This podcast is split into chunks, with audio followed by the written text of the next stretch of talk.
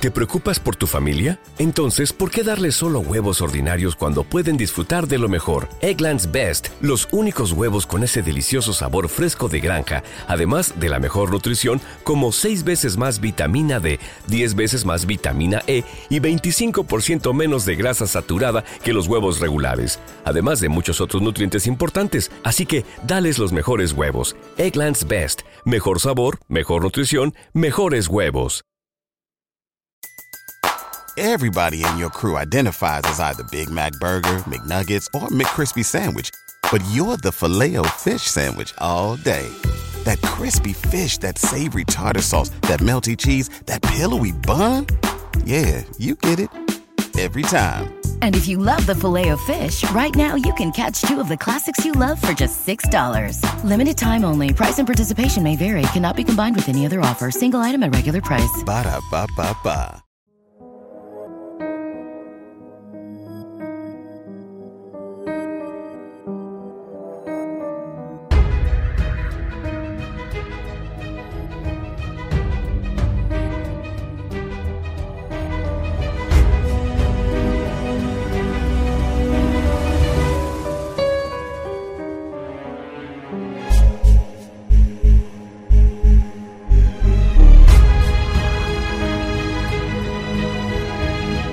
El Conde de Montecristo, de Alexandre Dumas.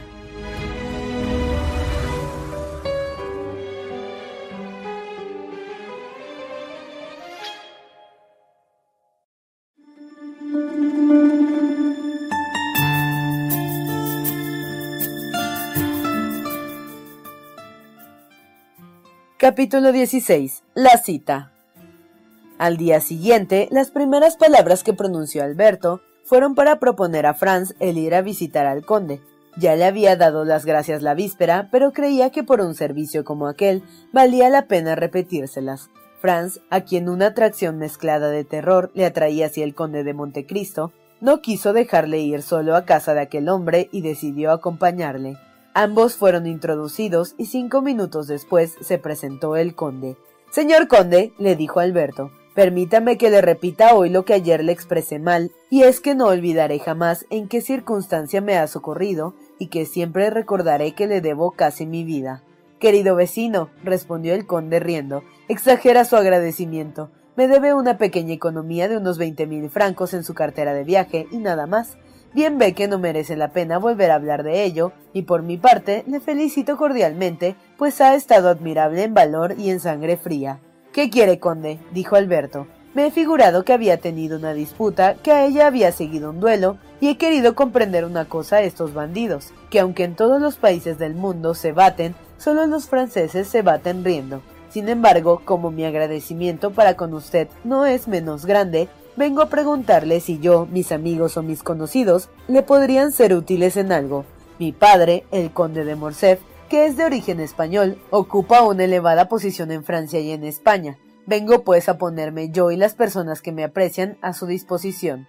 Para que se dé cuenta de hasta qué punto llega mi franqueza, dijo el conde, le confieso, señor de Morcerf, que esperaba su oferta y la acepto de todo corazón. Ya había yo contado con usted para pedirle un servicio.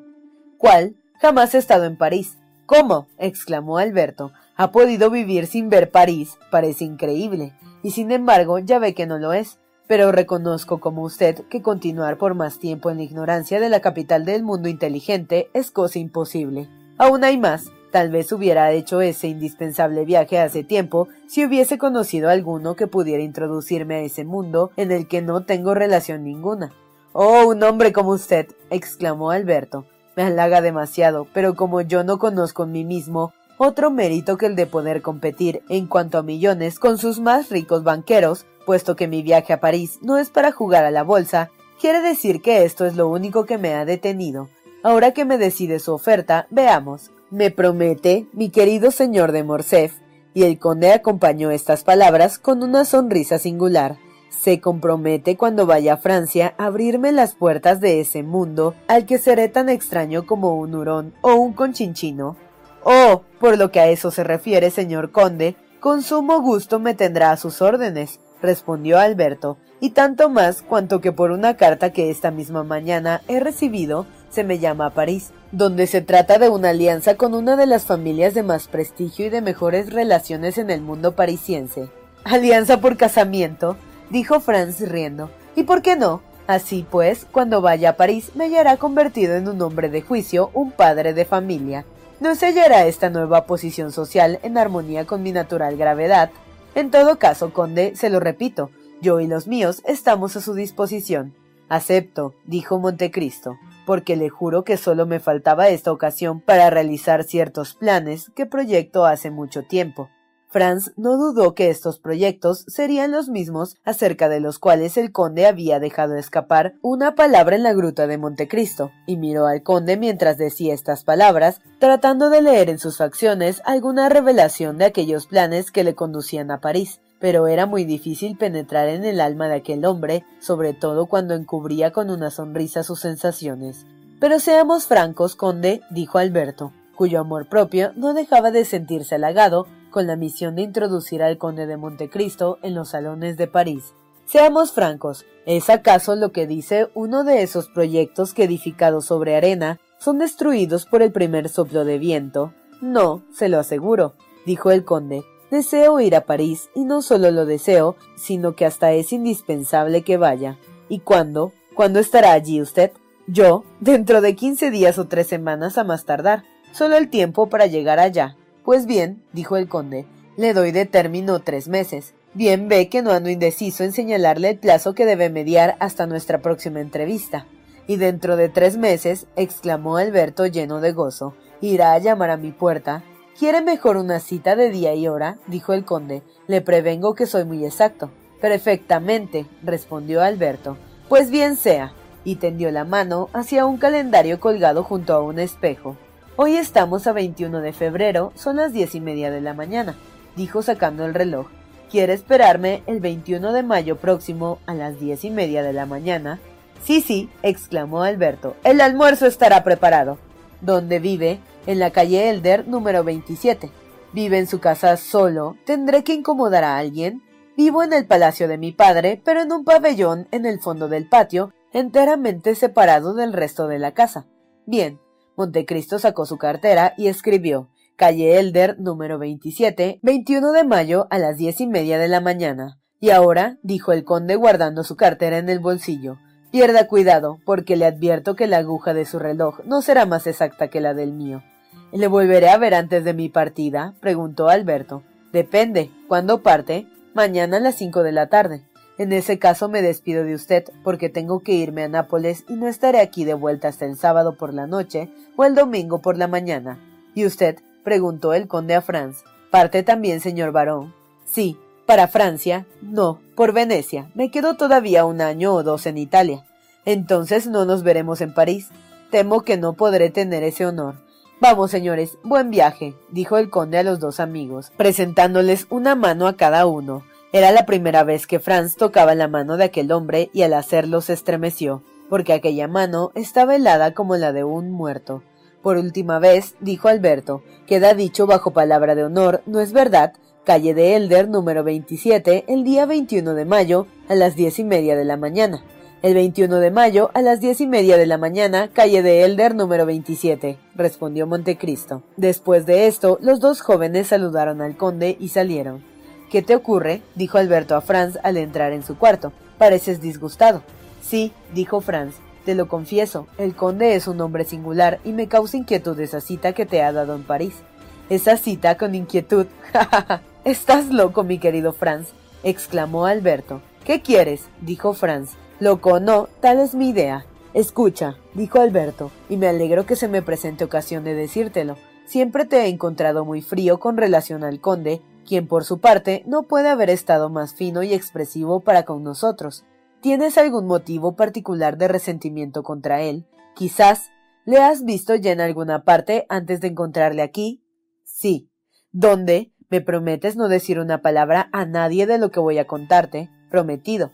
Está bien, escucha pues. Y entonces Franz contó a Alberto su excursión a la isla de Montecristo, cómo había encontrado allí una tripulación de contrabandistas y entre ellos dos bandidos corsos. Contó la hospitalidad mágica que el conde le dio en su gruta de las mil y una noches, habló de la cena, no pasó por alto el hashish, las estatuas, la realidad y el sueño. Le dijo que al despertar, por única prueba de tan extraños acontecimientos, ya no quedaba más que aquel pequeño yate en alta mar, muy lejos, envuelto entre la niebla que se desprende del horizonte y encaminándose a toda vela a Porto Vecchio.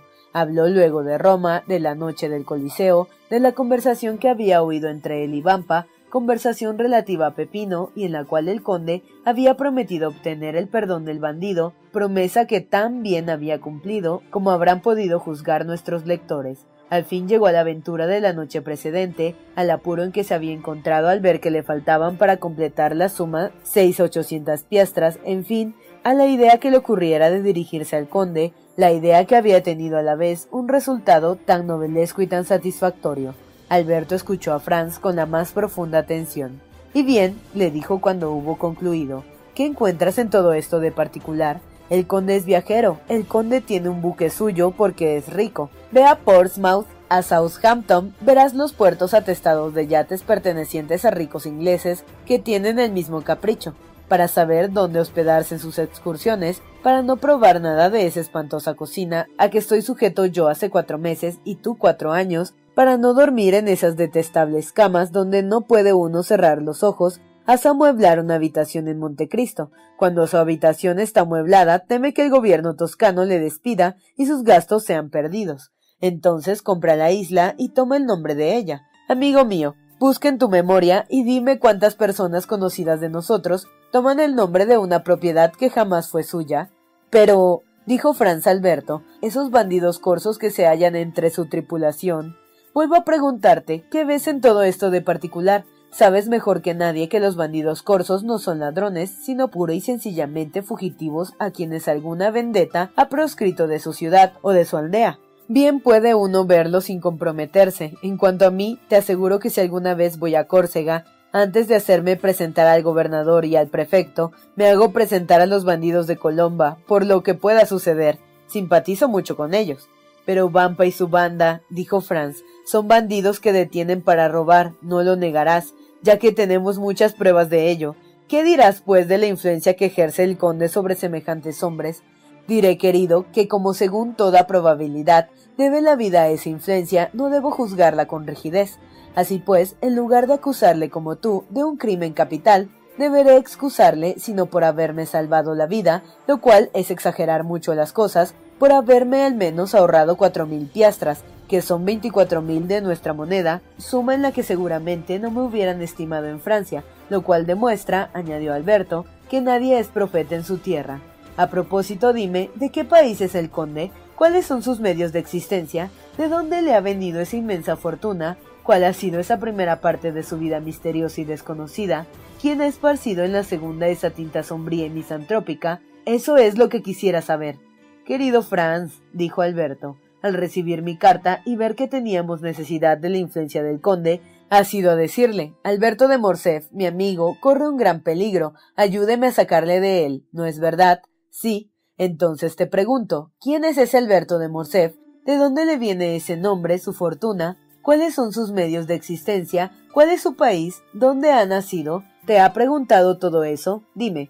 No, es cierto. Fue y me libró de las manos de Vampa, donde a pesar de mi apariencia desenvuelta, como dices, hacía una triste figura, lo confieso, pues bien querido, cuando a cambio de semejante servicio, me pide que haga por él lo que se hace todos los días por el príncipe ruso o italiano que pasa por París, es decir, presentarlo en sociedad. ¿Quieres que se lo rehúse? Vamos, Franz, estás loco. Preciso es decir que contra su costumbre, la razón estaba entonces de parte de Alberto. En fin, repuso Franz dando un suspiro. Haz lo que te plazca, querido vizconde. Todo cuanto me estás diciendo es muy conveniente, pero no por eso dejo de creer que el conde de Montecristo es un hombre extraño. El conde de Montecristo es un filántropo. No te ha dicho qué objeto le guiaba a París. Pues estoy convencido de que va para concurrir al premio Montión, y si solo necesita de mi voto para obtenerlo, se lo daré. De modo que, mi querido Franz, no hablemos de esto, sentémonos a la mesa y vamos enseguida a hacer la última visita a San Pedro. Así lo hicieron, y al día siguiente, a las cinco de la tarde, los dos jóvenes se separaban, Alberto de Morcerf para volver a París y Franz de Piney para ir a pasar unos quince días en Venecia. Sin embargo, pocos momentos antes de subir al carruaje, Alberto entregó al mozo de la fonda, tanto temía que su convidado faltase a la cita, una tarjeta para el conde de Montecristo, en la cual bajo estas palabras, Visconde Alberto de Morcerf había escrito con lápiz, 21 de mayo a las diez y media de la mañana, número 27, calle de Elder. ¿Te preocupas por tu familia? Entonces, ¿por qué darles solo huevos ordinarios cuando pueden disfrutar de lo mejor? Eggland's Best, los únicos huevos con ese delicioso sabor fresco de granja, además de la mejor nutrición, como 6 veces más vitamina D, 10 veces más vitamina E y 25% menos de grasa saturada que los huevos regulares, además de muchos otros nutrientes importantes. Así que, dales los mejores huevos. Eggland's Best, mejor sabor, mejor nutrición, mejores huevos.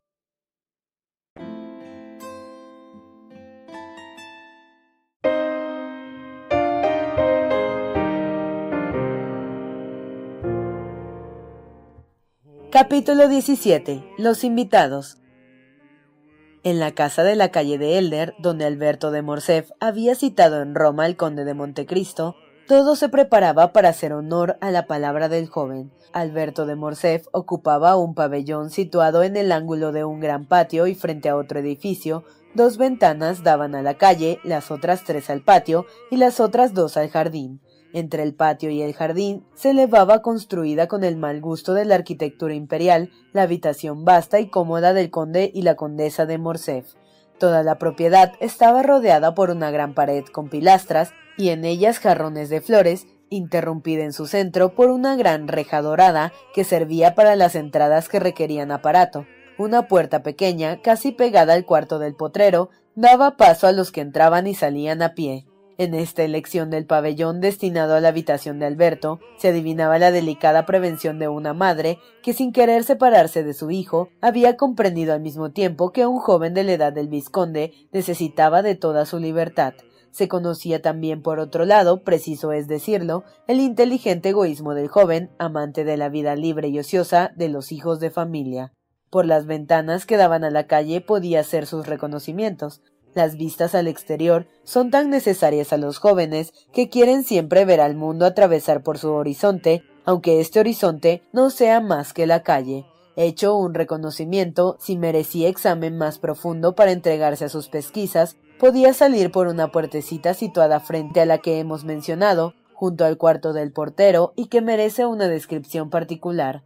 Era una puertecita al parecer olvidada de todo el mundo desde que se hizo la casa, y que cualquiera supondría condenada para siempre, tan sucia y cubierta de polvo estaba, pero cuya cerradura y goznes, cuidadosamente untados en aceite, anunciaban una práctica misteriosa y continua. Esta puertecita, como hemos dicho, hacía juego con otras dos y se burlaba del portero, abriéndose como la famosa puerta de la caverna de las mil y una noches, como el sésamo encantado de Ali Baba, por medio de algunas palabras cabalísticas o de algunos golpecitos convenidos, pronunciadas por una dulce voz o dados por los dedos más lindos del mundo, al extremo de un corredor largo y pacífico, con el cual comunicaba esta puerta y que hacía las veces de antesala, estaba a la derecha el comedor que daba al patio y a la izquierda el saloncito que daba al jardín. Plantas de enredaderas que crecían delante de la ventana ocultaban al patio y al jardín el interior de estas dos piezas únicas en el piso bajo donde pudiesen penetrar las miradas indiscretas. En el principal, en vez de dos, las piezas eran tres, un salón, una alcoba y un gabinete. El gabinete del principal estaba al lado de la alcoba y por una puerta invisible comunicaba con la escalera. Como vemos, estaban bien tomadas todas las medidas de precaución. Encima de este piso principal había un vasto taller que ampliaron echando abajo los tabiques pandemonio en el cual el artista disputaba el dandy. Allí se refugiaban y confundían todos los caprichos sucesivos de Alberto, los cuernos de caza, las flautas, los violines, una orquesta completa, pues Alberto había tenido por un instante no la afición, sino el capricho de la música, los caballetes, los pasteles, ya que el capricho de la música había seguido el de la pintura, en fin, los floretes, los guantes del pugilato, las espadas y los bastones de todas clases, porque siguiendo las tradiciones de los jóvenes a la moda de la época que hemos llegado, Alberto de Morcerf cultivaba con una perseverancia infinitamente superior a la que había tenido con la pintura y la música las tres artes que completan la educación leonina, la esgrima, el pugilato y el palo, y recibía sucesivamente en esta pieza destinada a todos los ejercicios corporales a Grisier, Colas y Carlos Lecour.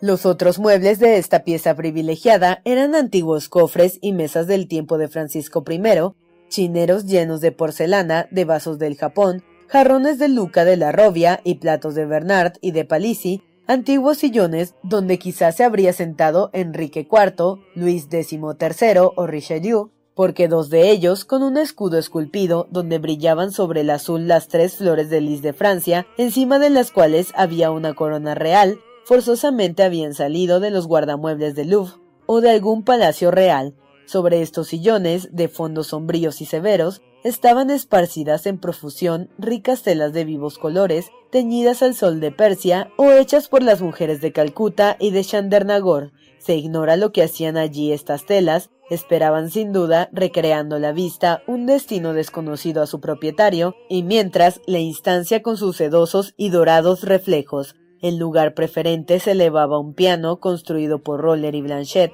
de madera de rosa, que contenía una orquesta en su estrecha y sonora cavidad, y que gemía bajo las obras de Beethoven, de Weber, de Mozart, de Haydn, de Gretry y Porpora. Además, en la pared, en el techo, en las puertas, había suspendidos puñales, espadas, lanzas, corazas, hachas, armaduras completas damasquinadas, pájaros disecados abriendo para un vuelo inmóvil sus alas color de fuego y su pico que jamás se cerraba. Faltaba decir que esta pieza era la predilecta de Alberto de Morcerf. Sin embargo, el día de la cita, el joven vestido de media toilette había establecido su cuartel en el saloncito del piso de abajo. Allí sobre una mesa había todos los excelentes tabacos conocidos, desde el de Petersburgo hasta el negro de Sinaí. Al lado de estos, en cajas de maderas odoríferas, estaban dispuestos por orden de tamaños y de calidad los puros, los de regalía, los habanos y los manileños. En fin, en un armario abierto, una colección de pipas alemanas con boquillas de ámbar, adornadas de coral e incrustadas de oro, con largos tubos de tafilete arrollados como serpientes, aguardaban el capricho o la simpatía de los fumadores. Alberto había presidido el arreglo o más bien el desorden simétrico que gustan tanto de contemplar después del café los convidados de un almuerzo moderno, al través del vapor que se escapa de su boca y que sube hasta el techo en largas y caprichosas volutas. A las diez menos cuatro entró un criado. Venía con un pequeño groom de quince años que no hablaba más que inglés y que respondía al nombre de Juan el criado que se llamaba Germán y que gozaba de la entera confianza de su joven amo, llevaba en la mano unos periódicos que depositó sobre la mesa y un paquete de cartas que entregó a Alberto. Alberto echó una mirada distraída sobre estos diferentes objetos, tomó dos cartas de papel satinado y perfumado, las abrió y leyó con cierta atención. ¿Cómo han venido estas cartas? inquirió. La una por el correo, la otra la ha traído el criado de Madame Danglars. Diga a Madame Danglars que acepto el lugar que me ofrece en su palco. Espere, a eso de mediodía pasará a casa de Rosa, le dirá que iré, como me ha invitado a cenar con ella al salir de la ópera, y le llevará seis botellas de vinos de Chypré, de Jerez, de Málaga y un barril de ostras de Ostende. Cómprelas en casa de Borrell y sobre todo diga que son para mí. ¿A qué hora quiere ser servido? ¿Qué hora es? Las diez menos cuarto. Entonces sírvanos a las diez y media en punto. Debray tendrá que ir a su ministerio y por otra parte, Alberto miró su cartera. Sí, esa es la hora que indiqué al conde, el 21 de mayo a las diez y media de la mañana, y aunque no cuente con su promesa, quiero ser puntual. A propósito, ¿sabe si se ha levantado la señora condesa? Si quiere el señor vizconde puedo informarme. Sí, sí, le pedirá una de sus cajas de licores, la mía está incompleta, y le dirá que tendré el honor de pasar a su cuarto a eso de las tres y que le pido permiso para presentarle una persona. El criado salió. Alberto se echó en un diván, rasgó la faja de dos o tres periódicos, miró los teatros, hizo un gesto al ver que representaban una ópera y no un ballet, buscó en vano en los anuncios de perfumería cierta agua para los dientes de que le habían hablado, y tiró uno tras otro los periódicos, murmurando en medio de un prolongado bostezo. Realmente estos periódicos están cada vez más insípidos. En ese momento, un carruaje ligero se detuvo delante de la puerta, y un instante después el criado entró para anunciar al señor Luciano de Bray, un joven alto, rubio, de ojos grises y mirada penetrante, de labios delgados y pálidos, con un frac azul con botones de oro, corbata blanca, lente de concha, suspendido al cuello por una cinta de seda negra y que por un esfuerzo del músculo superciliar lanzaba miradas profundas y fijas, entró sin sonreír, sin hablar y con un aire medio oficial. Buenos días, Luciano, dijo Alberto. Me asombra su puntualidad. ¿Qué digo, puntualidad? Que le esperaba al último, y llega a las diez menos cinco minutos, cuando la cita era a las diez y media. Esto es milagroso. ¿Ha caído el ministerio? No, querido, repuso el joven incrustándose en el diván. Tranquilícese. Vacilamos siempre, pero nunca caemos, y empiezo a creer que pasamos buenamente a la inamovilidad sin contar con que los asuntos de la península nos van a consolidar completamente. Ah, sí es verdad. Arroja de España don Carlos.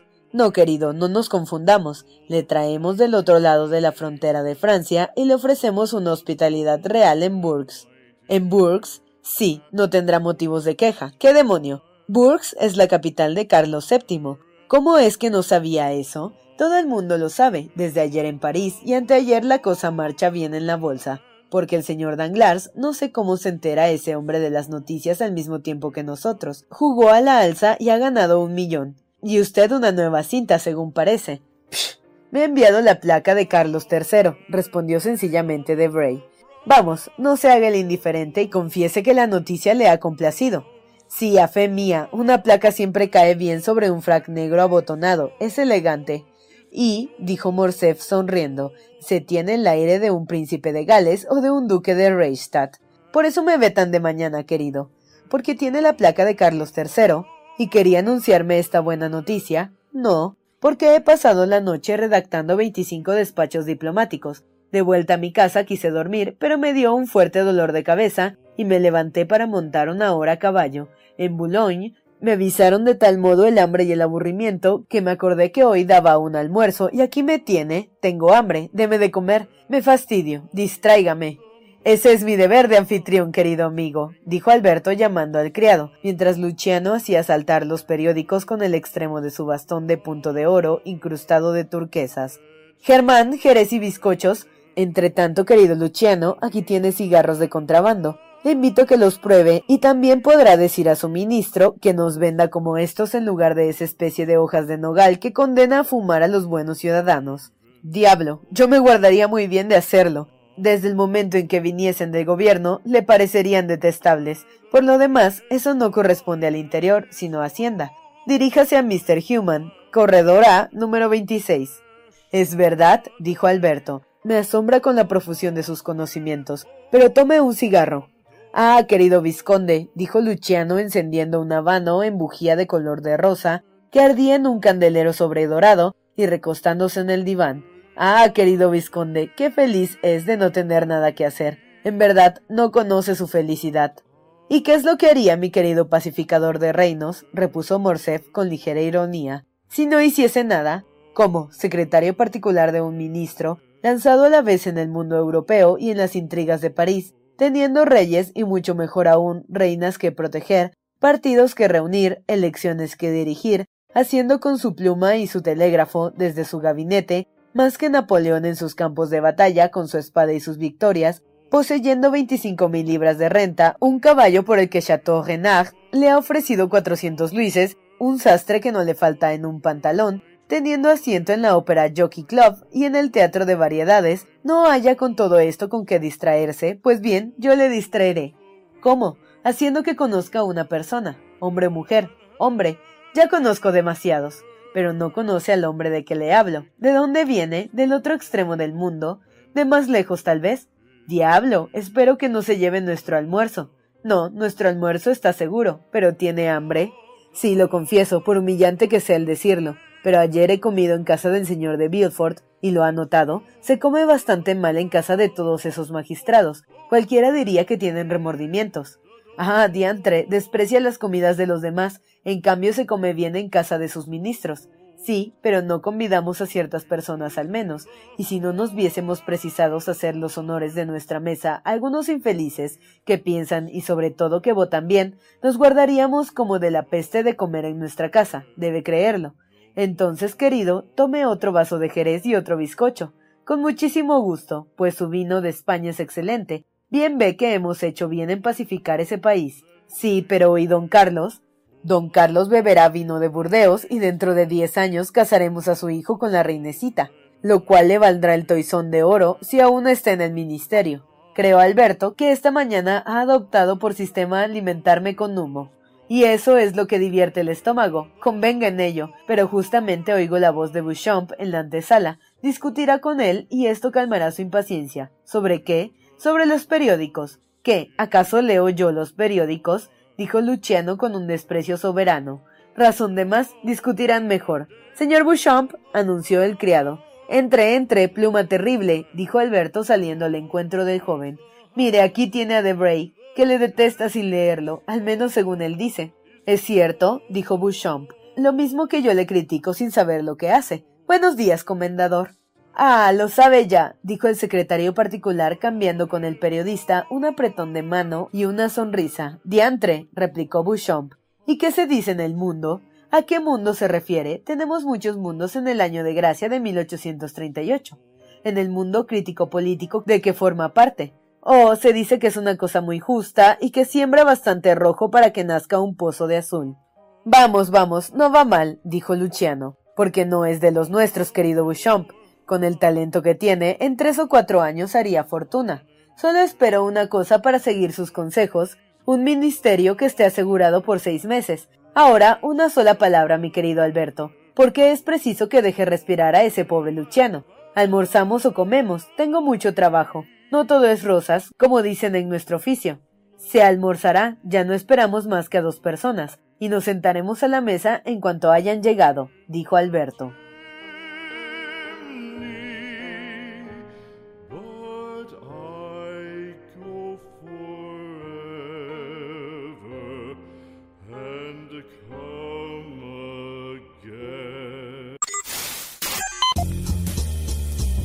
No te pierdas la continuación de esta historia. Capítulos todos los lunes, miércoles y viernes. Suscríbete.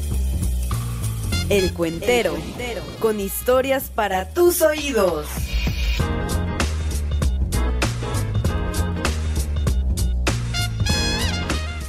¿No se merece tu familia lo mejor? Entonces, ¿por qué no los mejores huevos? Ahora, Egglands Best están disponibles en deliciosas opciones. Huevos clásicos, de gallina libre de jaula y orgánicos de Egglands, que ofrecen un sabor más delicioso y fresco de granja que le encantará a tu familia. En comparación con los huevos ordinarios, Egglands Best contiene la mejor nutrición como 6 veces más vitamina D, 10 veces más vitamina E y el doble de omega 3 y B12. Solo Egglands Best. Mejor sabor, mejor nutrición, mejores huevos. Visita egglandsbest.com para más información.